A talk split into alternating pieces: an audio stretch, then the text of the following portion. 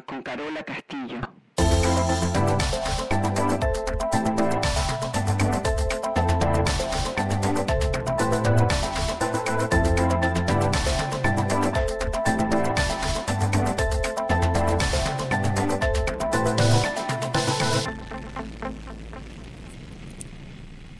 Bienvenidos a todos, donde sea que te encuentres y haciendo lo que sea que estén haciendo. Bueno, aquí estamos, en vivo, directo, haciendo nuestra lonchera para el alma.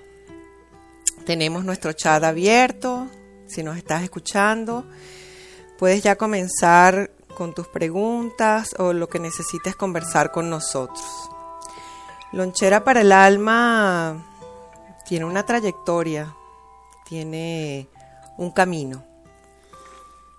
Y quiero decir que apenas el 15 de junio abrimos este espacio como una labor social, experimentando, algo experimental. No estábamos seguros de lo que estábamos haciendo, pero queríamos apostar, como siempre lo hemos hecho.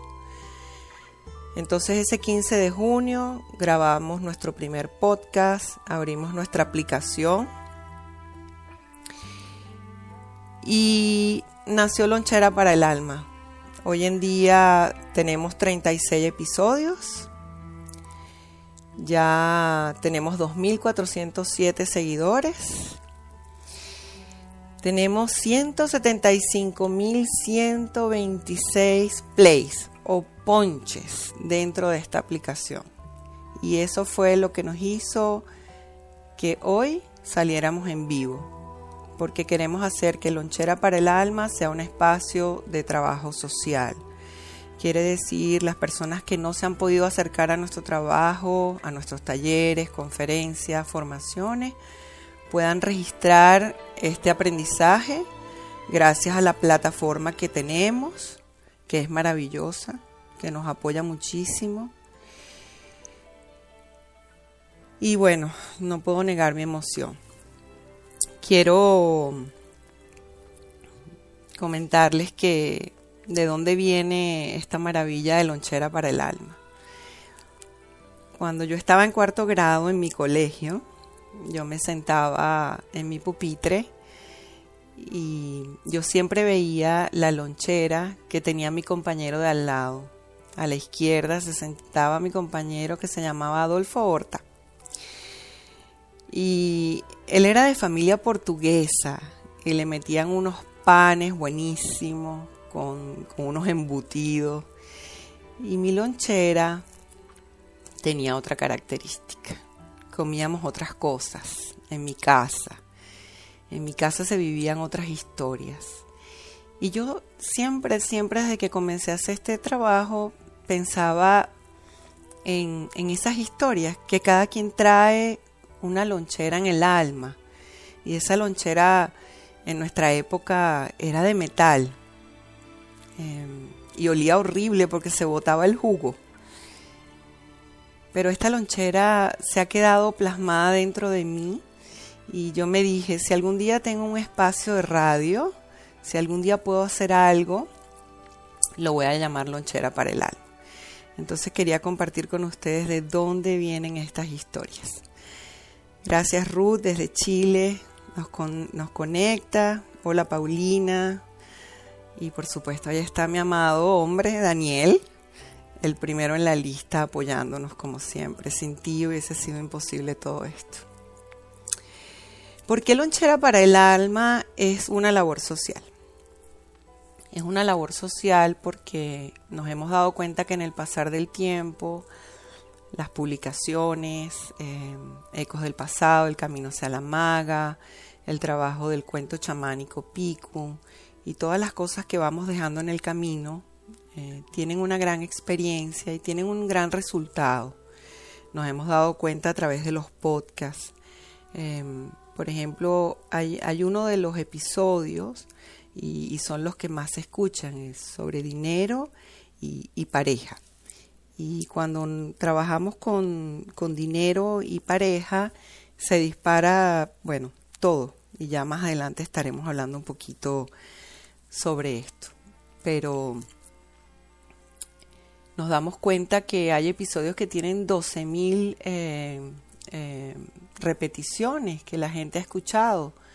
Hay unos que tienen 6.000, 8.000 y cuando vimos que todo esto iba creciendo de forma masiva nos preguntamos si podíamos hacer entonces algo en vivo en el tiempo, ¿no? Apenas desde ese 15 de junio. Y bueno, hoy lo hacemos, primero de diciembre del 2016, otro sueño que se hace realidad para nosotros.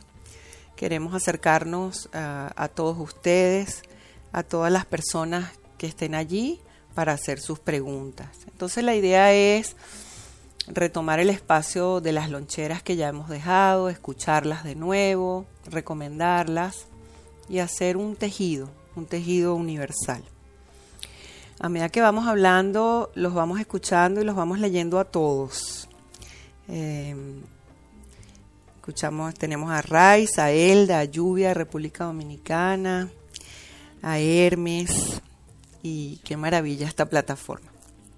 Hoy cuando trataba de hacer un pequeño guion sobre las redes sociales, eh, y el alcance y lo difícil, lo difícil que es hoy en día hacerse el tonto. que es hacerse el tonto, no? Todas estas imágenes que nos muestran y podemos escuchar afuera hacen que, nos pegue una pequeña luz en, el, en todo lo interno, lo oscuro que tenemos adentro, y ya casi todo comienza a ser un espejo.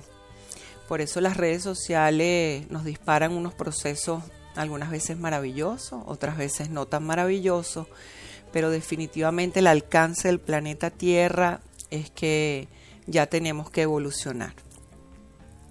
Hoy quiero hablarles un poquito ah, hasta que surja por allí una buena pregunta. Hola Gerardo Venezuela, hola Melisa, qué rico poderlos verlos a todos y escucharlos a todos y leerlos a todos. Y la idea es que generemos preguntas preguntas para que este espacio se haga ese tejido universal. Hoy quiero hablar un poco en este primer eh, episodio de Lonchera en vivo de algo bien interesante, que es que no podemos asumir con responsabilidad lo que no hemos experimentado. ¿Qué quiere decir eso? Quiere decir que muchas de las cosas que hemos aprendido vienen de nuestras experiencias y esas experiencias comienzan desde que estamos dentro de nuestra mamá. Eh, ella camina con nosotros, nos da el alimento. En el momento en que nacemos, nos marcan unas historias y comienzan las memorias a quedarse. Estas memorias están primero en el cuerpo. Luego, las otras memorias vienen de nuestras experiencias como niños, Luego, como adolescentes, y a medida que vamos creciendo, esta red va creciendo, nos vamos desarrollando y estas memorias comienzan a ampliarse y luego vienen las memorias de la familia y las memorias de nuestro colectivo. Las memorias de nuestro colectivo es de donde viene toda nuestra historia, la raza. Entonces lo único que sabemos o creemos saber es lo único que hemos experimentado, pero hay cosas que no podemos asumir eh, y esto nos separa de los demás. ¿Cómo nos separan estas cosas? Cuando alguien me cuenta su historia y yo no la entiendo, sino que más o menos estoy fantaseando con lo que el otro está viviendo, inmediatamente yo me separo de mi propia historia. Porque lo único que yo he podido experimentar es lo que está forjado en mí. Cuando yo solamente me guío por mis memorias, yo quito al otro delante de mí, no dejo que se exprese, no dejo que me hable. Y la violencia siempre está en el que escucha no en el que habla. Entonces supongamos que yo fui una niña abandonada, maltratada, que en mi familia posiblemente hubo una historia de prostitución. Ya yo tengo un cuadro de experimentos, de vivencia dentro de mí, que cualquier cosa que suceda, que me toque todas esas teclas, yo voy a reaccionar desde esas memorias. Entonces, cuando yo nada más me, me fío de mis memorias, yo me estoy apartando del mundo, de la sociedad, del planeta. Y esto es importantísimo que comenzamos, que comencemos a entender. Entonces, no hay nada más peligroso que asumir sin responsabilidad las cosas que no hemos experimentado. Entonces, mi invitación hoy en esta lonchera que estamos en vivo, saludando a Natalie, Alejandra, Fabiola, Patricia, Mimia, Paola, Gerardo, Ayaneda, Gabriela, a toda esta gente linda que nos está conectando hoy en vivo. Em, permitirnos la oportunidad de que ese pequeño aprendizaje que está en mí, cuando yo escucho, cuando yo soy una buena escucha, y no lo quiero llamar muy cursi dentro de nuestra espiritualidad que ya no es nada mm, sutil. Hoy en día esto es, son procesos em, de apertura muy fuertes, son, se requiere de, mucho, de mucho coraje interno, de mucha fuerza serena, em, entender todo lo que nos está pasando. Entonces yo diría que apenas un 15% de lo que nosotros somos asertivos allá afuera viene de las experiencias, pero eso no hace el 45% restante. Ese 45% restante es el proceso de aprendizaje. Ese 45% yo tengo que estar consciente todo el tiempo que el que tengo enfrente o los que tengo enfrente me están tratando de hablar desde su 15% y yo debo completar con calma, con paciencia, con cordura, lo que me está diciendo el otro. Si yo creo que el 45% de las cosas que yo he vivido es todo lo que existe en el planeta Tierra y solo le doy la opción al otro del 15%, va a ser muy difícil.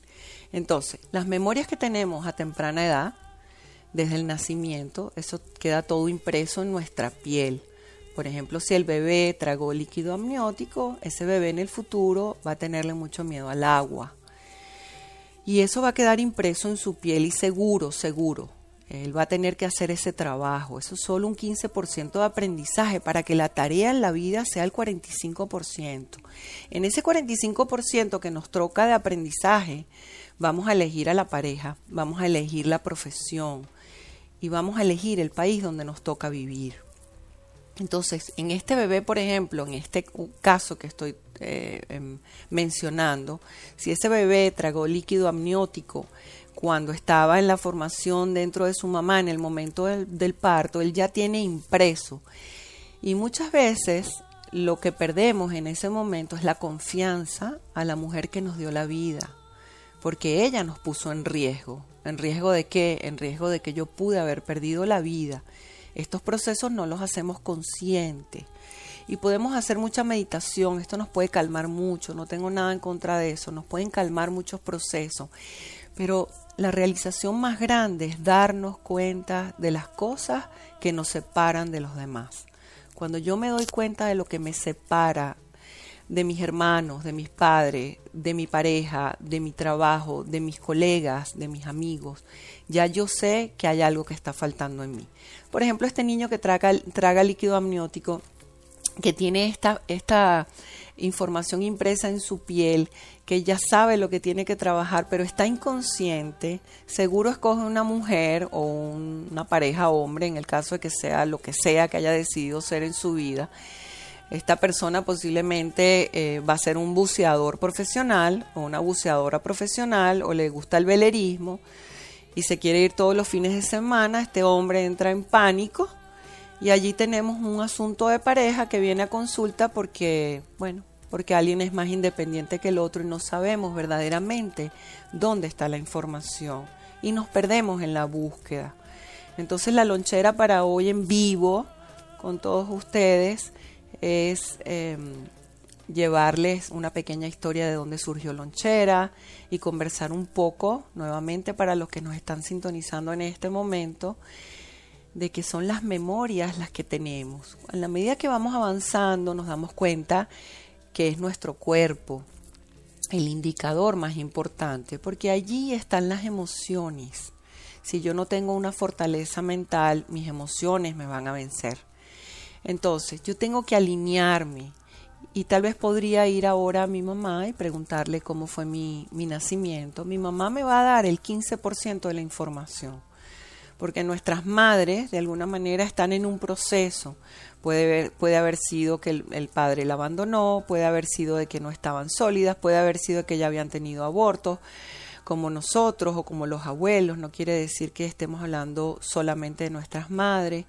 Puede ser que nuestra madre amaba a otro hombre, puede ser que nuestro padre amaba a otra mujer y toda esta información está viajando en nosotros. Spinoza, el filósofo, hablaba y decía que no había nada más chismoso que un cuerpo. Entonces, tomar Ubicatex en grandes dosis significa comenzar a entender que yo solo estoy hablando desde unas pequeñitas memorias que tengo y desde ahí voy a generar mi separación o mi conexión con el mundo exterior. Pero una vez que yo logre establecer mis miedos, mis temores más profundos. Y eso tiene que ser un proceso de mucha responsabilidad conmigo misma, conmigo mismo, hacerme responsable. Pero ¿quién es el que me va a abrir esos procesos? Bueno, estamos en, en, orden de jerarquía. Quien primero nos abre esos procesos son los compañeros de colegio, en la primera etapa, los hermanos, los padres, la pareja en el futuro, las rupturas, el país donde vivimos, cómo se comporte la sociedad, todo el tiempo me van a estar tratando de dar información para que yo me siga buscando adentro y pueda poner algunas cosas en orden. Tener miedo y correr, alejarme del conflicto, ah, ayuda, pero eh, yo le corro al fantasma una vez y seguro que me aparece una segunda vez. Y muchos de nosotros le corremos a las relaciones eh, que le tenemos miedo o que le tenemos rabia o que nos ponen en profundos estados de tristeza porque no queremos expandir nuestra conciencia y conocernos más. La pareja nos trae más conocimiento, eh, la vida nos trae más conocimiento y estamos aquí para tres cosas, aprender, aprender y aprender. Entonces la lonchera de hoy es poner en orden las emociones, cómo nacimos, las historias de familia tienen un bagaje en un 15% y el 45% restante de lo que se me dispara de afuera hacia adentro es mi responsabilidad de caminar, de crecer.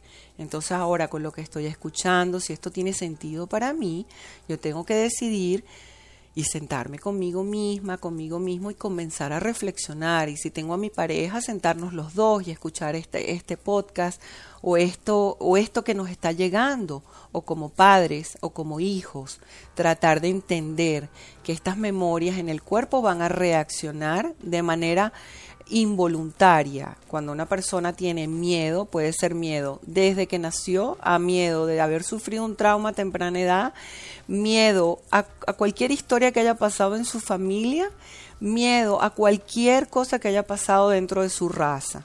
Entonces, cuando salimos a buscar, en vez de estar atinados en la búsqueda, nos perdemos más. Y entonces ponemos a la persona que está tratando de ayudarnos en un jaque mate porque no sabe a dónde guiarnos. Y una vez más, nos ayuda el deporte, nos ayuda a obtener ganancias donde yo pueda hacer algo de inmediato, donde yo pueda controlar estas emociones hasta que yo descubra. Em, hay trabajos Ah, hay movimientos, eh, yo debo buscar cuál es la persona que me puede tender una mano por un trecho del camino. Pero si yo vivo en un cubículo pequeñito, yo en una semana ya lo conozco y la semana que viene quiero uno más grande. Y en tres semanas quiero una casa más grande. Y en un año quiero algo más grande. Porque ese es el proceso natural de los seres humanos. Crecer, crecer y crecer las tres leyes de la espiritualidad más importantes. Disciplina, disciplina y disciplina.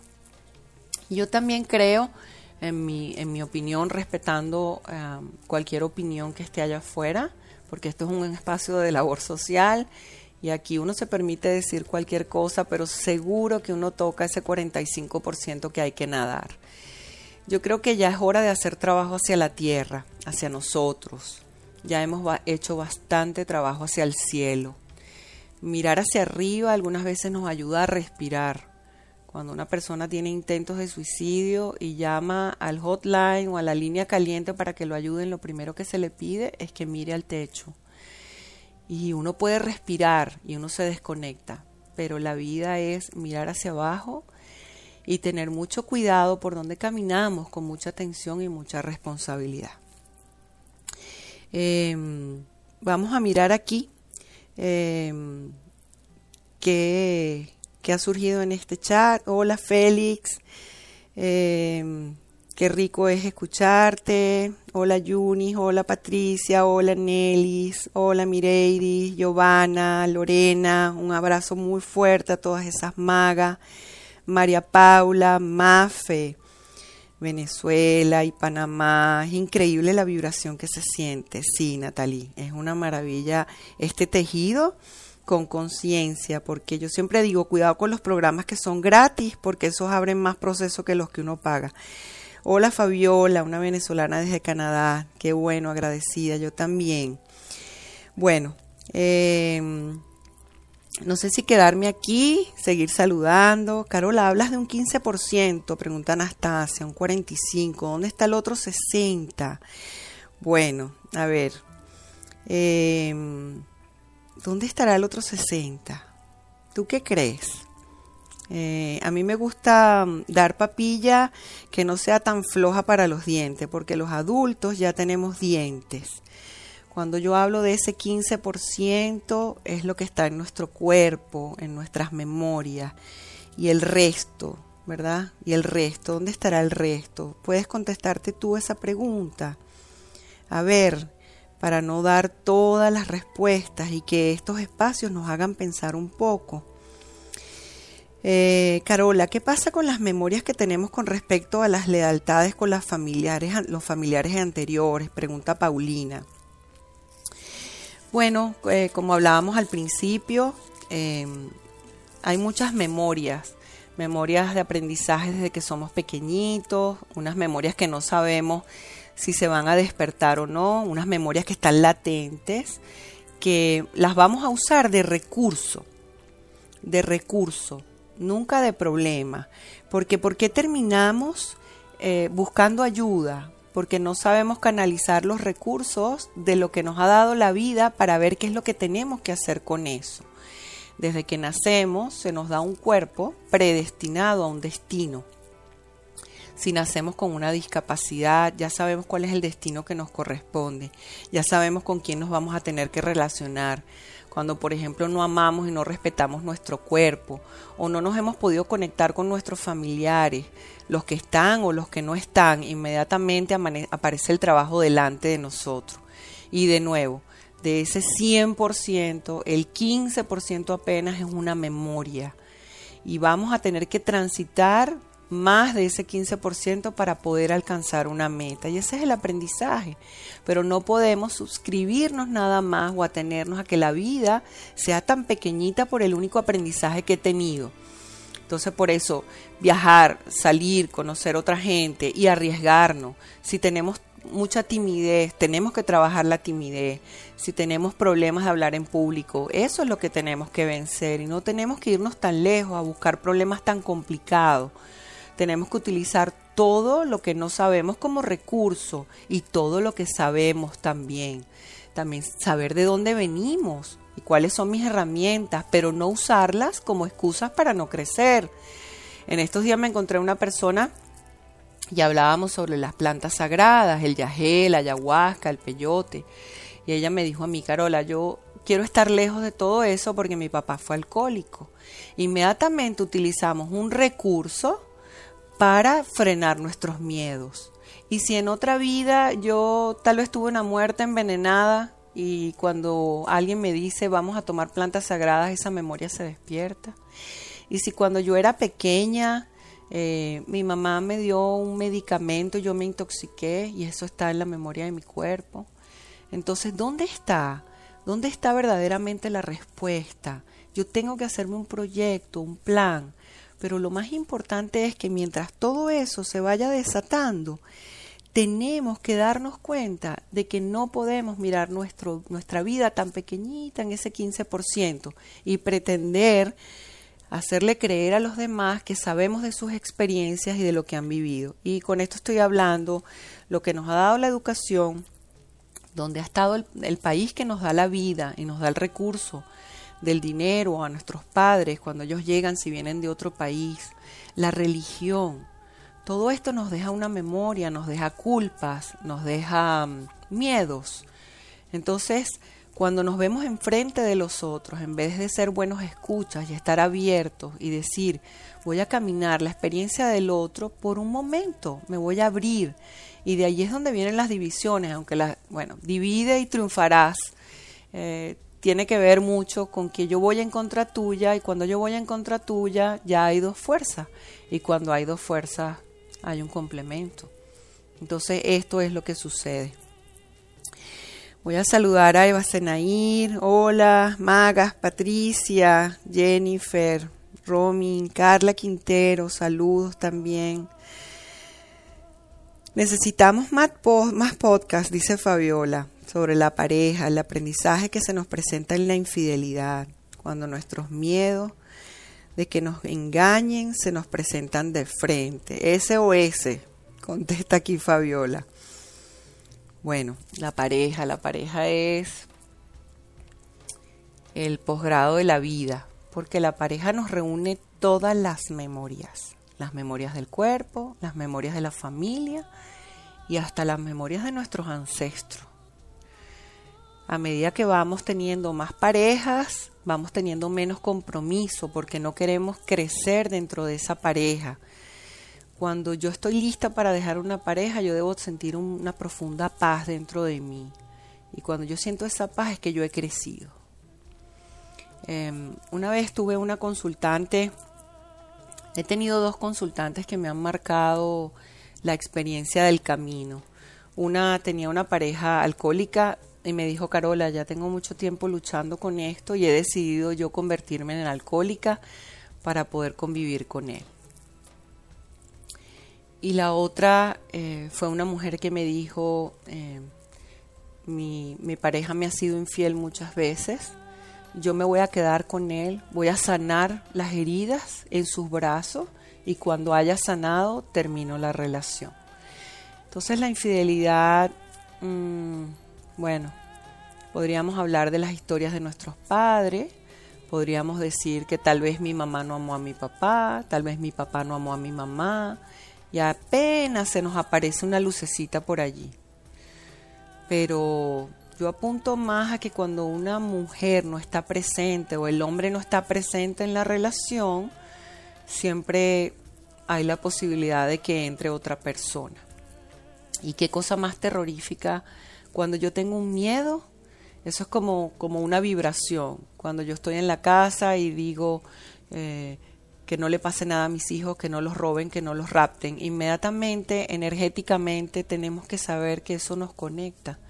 Cuando yo veo a mi pareja y no estoy ocupándome yo de mi vida, de lo que yo hago, eh, de quererme yo, inmediatamente mi pareja muerde exactamente a lo que yo le tengo miedo. Y ahí entonces, entonces empezamos a trabajar la inseguridad. Entonces, ¿quién es el que tiene que hacer el trabajo, verdad? Y muchas veces escogemos a esta gente para que nos termine de abrir ese corazón que es una ostra y tiene una perla maravillosa dentro. Lo importante es, en este momento, si estamos reconociendo todo esto, eh, bueno, intentar sanar las relaciones, porque dentro de esas memorias yo siempre me voy a retirar de las relaciones eh, y así me retiro de mí misma, de mí mismo y no me doy la oportunidad de crecer cuando yo estoy delante del otro, late el corazón, tenemos miedo, tenemos emociones, confrontaciones con nosotros mismos, no con el otro. Eh, hay una imagen muy linda que, que la pareja es el espejo. Y todas las mañanas, los que no nos queremos un poquito y no tenemos un poquito de autoestima, agarramos el cepillo y lo que queremos es peinar el espejo y siempre nos vemos nosotras espelucadas. Hasta que un día nos damos cuenta que este cepillo, este cepillo puede ir en nuestro propio cabello. Y ese día todo cambia. Los vacíos, las codependencias, las adicciones vienen de estas memorias. La obesidad, la drogadicción, el alcoholismo, tiene su fundamento en estos vacíos. Cuando yo no logro llenarlos con esa autoestima, por eso digo disciplina, disciplina, disciplina, ponernos metas a corto plazo, nada a largo plazo, el día de hoy. Y cuando uno hace una dieta es un estado elevado de conciencia. Pero si yo anoto todo lo que me he comido en una semana y después me monto en la pesa y me doy cuenta que subí de peso, yo no le puedo pedir a Dios que me ayude. Yo tengo que ser responsable. Igualito funciona con una codependencia hacia una pareja, con cualquier cosa que yo prefiero tapar, pero al día siguiente cuando me levante no me voy a poder tapar más.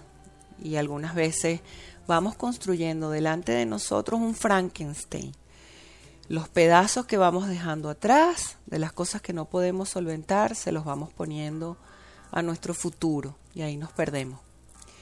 Y en esta pérdida vamos responsabilizando primero a nuestros padres, después a la familia, después a la raza, de dónde venimos, al país, a los directivos, a, a los directores, a cualquier cosa que esté pasando allá afuera.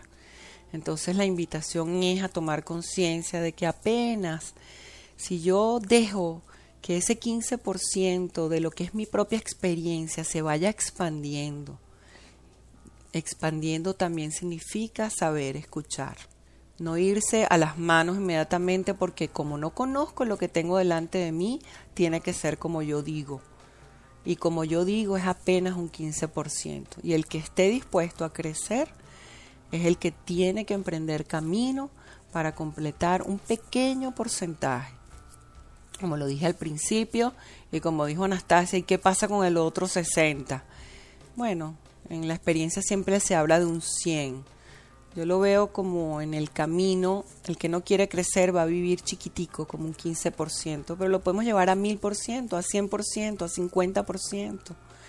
Hay un destino y el destino es responsabilidad. Eh, en estos días hablaba con mi amada hija, que está terminando de graduarse en pocos días. Y ella me decía, mamá, no sé qué voy a hacer en los próximos seis meses. Y yo le dije, hija, dime qué dijiste hace seis meses. Y ella me dijo, no puedo creer y no sé qué voy a hacer cuando me gradúe. Entonces vamos dándole tiempo al tiempo y no nos atrevemos a vivir el aquí, el ahora, con todas las cosas que nos permitimos. Si nosotros mismos no hay eventos, no hay relaciones, no hay crecimiento y tenemos que cambiar y para eso se requiere una fuerza serena. Hola Jessica, saludos para ti también. Hola Jennifer. Y Jennifer me comenta que acaba de concientizar que todo lo que más me molesta de las parejas que he tratado de concretar una relación y el defecto que les encuentro es parte de cómo soy, son parte de mi reflejo. Sí, em, y, es muy difícil cuando uno le dice, o cuando nos decimos a nosotros mismos, pero, pero ¿por qué no lo termino de ver? ¿Cómo es posible que yo sea así? Y cuando uno guarda silencio y uno dice, bueno, vamos a transformar esto, vamos a meterle el pecho a esto, aparece la ayuda, pero sin responsabilidad no hay ayuda posible.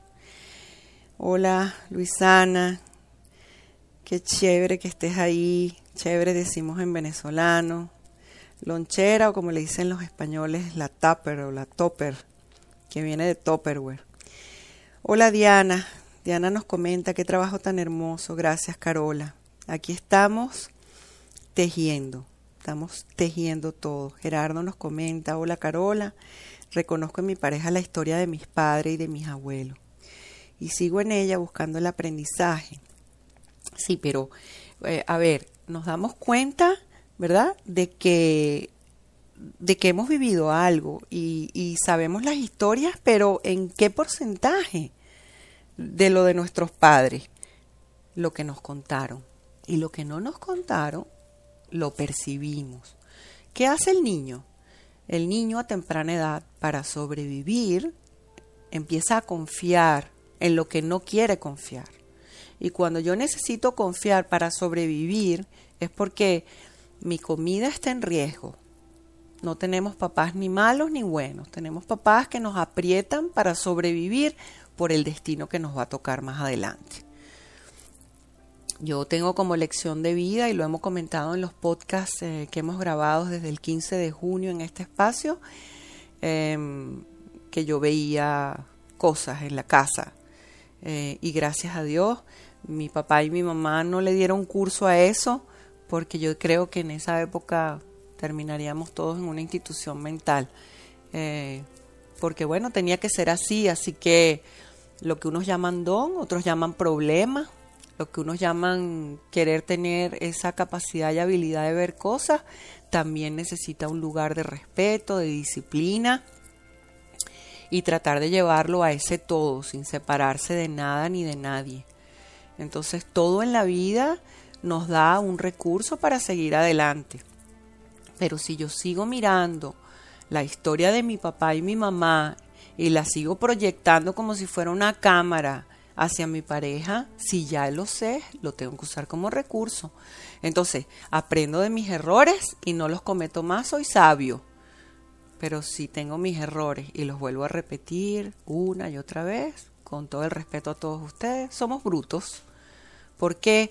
Porque en las memorias, en ese 15%, esa vida es tan pequeñita y le tenemos tanto miedo a experimentar otras cosas y ese crecimiento y esa supervivencia nos llevó a un estado de terror, de no poder expandirnos, porque teníamos que ocuparnos de vivir.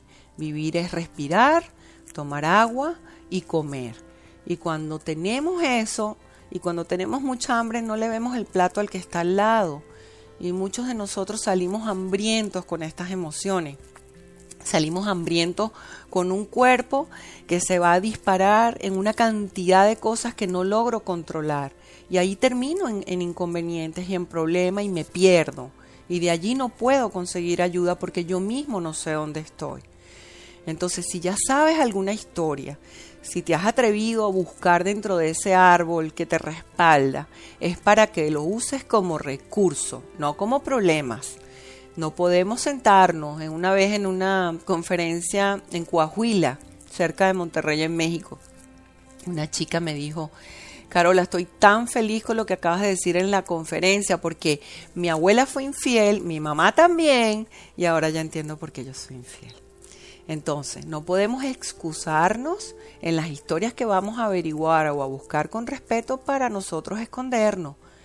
Si me doy cuenta, deberíamos decir, qué bueno, que ellos lo vivieron para que yo sea libre.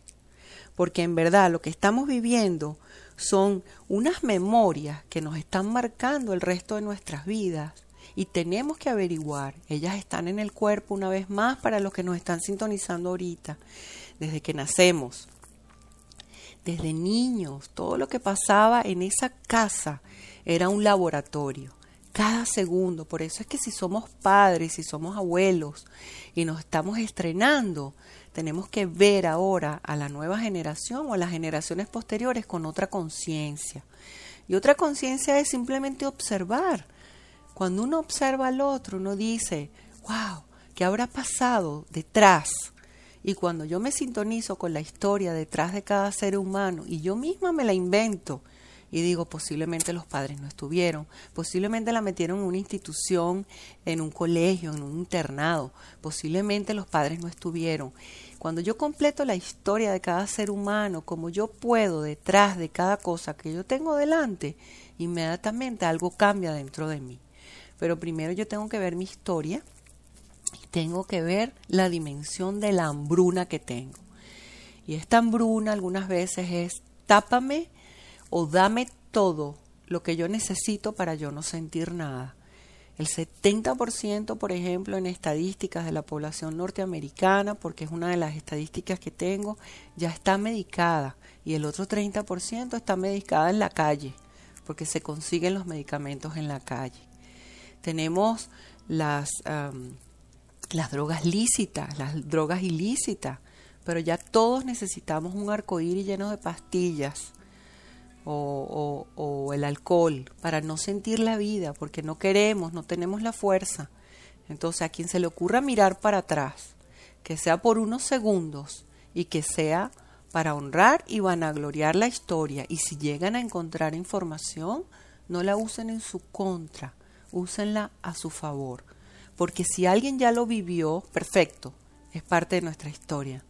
Pero no podemos usar a los actores que vienen detrás de nosotros para excusar los errores que cometemos en la vida. Es un acto de valentía vivir, asumir consecuencias y mucha responsabilidad. Entonces un consejo que ayuda mucho. Antes de cualquier cosa que hagamos, asumimos las consecuencias. Y eso nos hace adultos. Muchos de nosotros nos gusta estar en la etapa de la niñez. En la etapa de la niñez estábamos raptados, estábamos con miedo a crecer, a expandirnos, a decir lo que queríamos, porque teníamos que sobrevivir. Y en esa etapa no podíamos inventar mucho. Y por eso llegamos a ser rebeldes. Y por eso teníamos acné en la cara. Porque nuestro hígado, que es el órgano de la rabia, explotaba en nuestra cara con granitos y después nos escondíamos para que nadie nos viera el rostro porque estábamos bravos con nosotros. Entonces, la etapa del rapto ya pasó, la etapa de la supervivencia ya, ya pasó. No puedo seguir siendo el niño donde alguien me tiene que decir lo que debo soñar, lo que debo comer. Eso sería una flojera espiritual. Necesitamos inteligencia espiritual. Necesitamos buscar algo que nos lleve a un buen camino, a un camino de crecimiento. Bien, yo creo que nuestra lonchera hoy ha estado maravillosa. Un saludo a, Mariela, que nos sintoniza y hace una preguntita por aquí. Hola, solo con el reconocimiento y la ahorra puedo sanar las memorias, por ejemplo, de problemas con el masculino, las mujeres de mi familia, maltratamos a los hombres. Bueno, eso era lo que estaba hablando. Ya de lo que nos hemos dado cuenta, ¿verdad? Uno a quién ayuda. Por ejemplo, mi visa fue la fundadora del Teatro de la Ópera, pero mi visa abandonó a sus hijos, quiere decir, la mamá de mi papá. Esta visa, al abandonar a sus hijos y dejar a este hombre, fue uno de los primeros divorcios de Venezuela. Y ella, bueno, eh, la abuela y las hermanas y los hermanos tuvieron una carga porque nadie se quería casar con las hijas de una pecadora. Eso fue esa época. Y eso sigue pasando. Y cuando uno ve cómo las historias se repiten. Pero ¿para qué son las, herramientas de autoayuda y crecimiento? ¿Para qué son? Para que yo haga algo diferente con lo que tengo delante de mí. Entonces, cada generación, no solo la que está detrás de nosotros, y una generación es 25 años, cada una representa 25 años nos ha dejado, supongamos que un palito para construir una casa. ¿Cuántas generaciones? Cuando tenemos información porque necesitamos una imagen, algo que se relacione afuera con lo que nos está pasando adentro. Por eso el trabajo de las constelaciones familiares del amado maestro Bert Hellinger en un momento llegaron a ser tan sanadoras, porque simplemente veíamos imágenes que necesitábamos, como una máquina en el tiempo, ver a nuestro padre y a nuestra madre juntos. Eso cambiaba la memoria. Pero hoy en día, después de tanta evolución en el trabajo, yo puedo hacerlo conscientemente. Yo no necesito eh, imaginarme a dos representantes como mi papá y mi mamá. Yo tengo que hacer estos ejercicios dentro de mí. Imaginarme que también mis ancestros, donde sea que yo venga, lo que sea que haya pasado, cada uno me dejó un palito y de ese palito yo ahora tengo una gran cesta y yo de ahí tengo que sacar una casa. Y esa casa es mi corazón. Pero no puedo perder ahora el resto de mi vida buscando dinámicas dentro de mi familia para saber qué está pasando conmigo. Porque ahí vamos a perder toda la vida. ¿Qué pasó con la gente que no tenía esta herramienta? Nos metemos en el árbol genealógico, nos metemos y construimos un genograma, pero es para buscar un palito que nos ha dejado cada generación. Ese palito está tallado con nombres y apellidos. Y hasta aquí me ha traído el río. Ahora puede ser que con esos palitos yo me construya una balsita.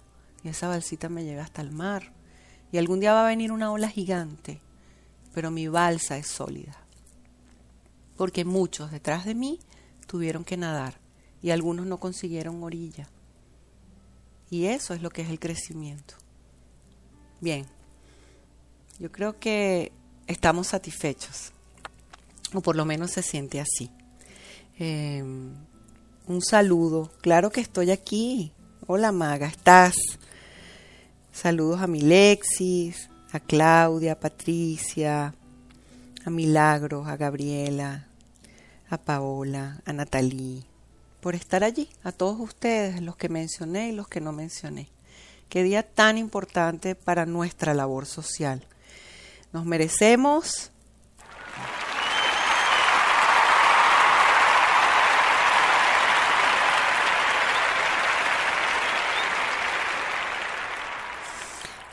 Asimismo, esos aplausos son para todos nosotros, los